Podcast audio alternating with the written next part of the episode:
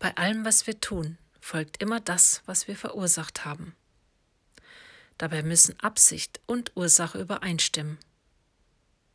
Die Hauptursache in den meisten Fällen ist unsere eigene Überzeugung. Gefallen mir bestimmte Dinge in meinem Leben nicht, überprüfe ich zuerst meine Überzeugung und ändere sie.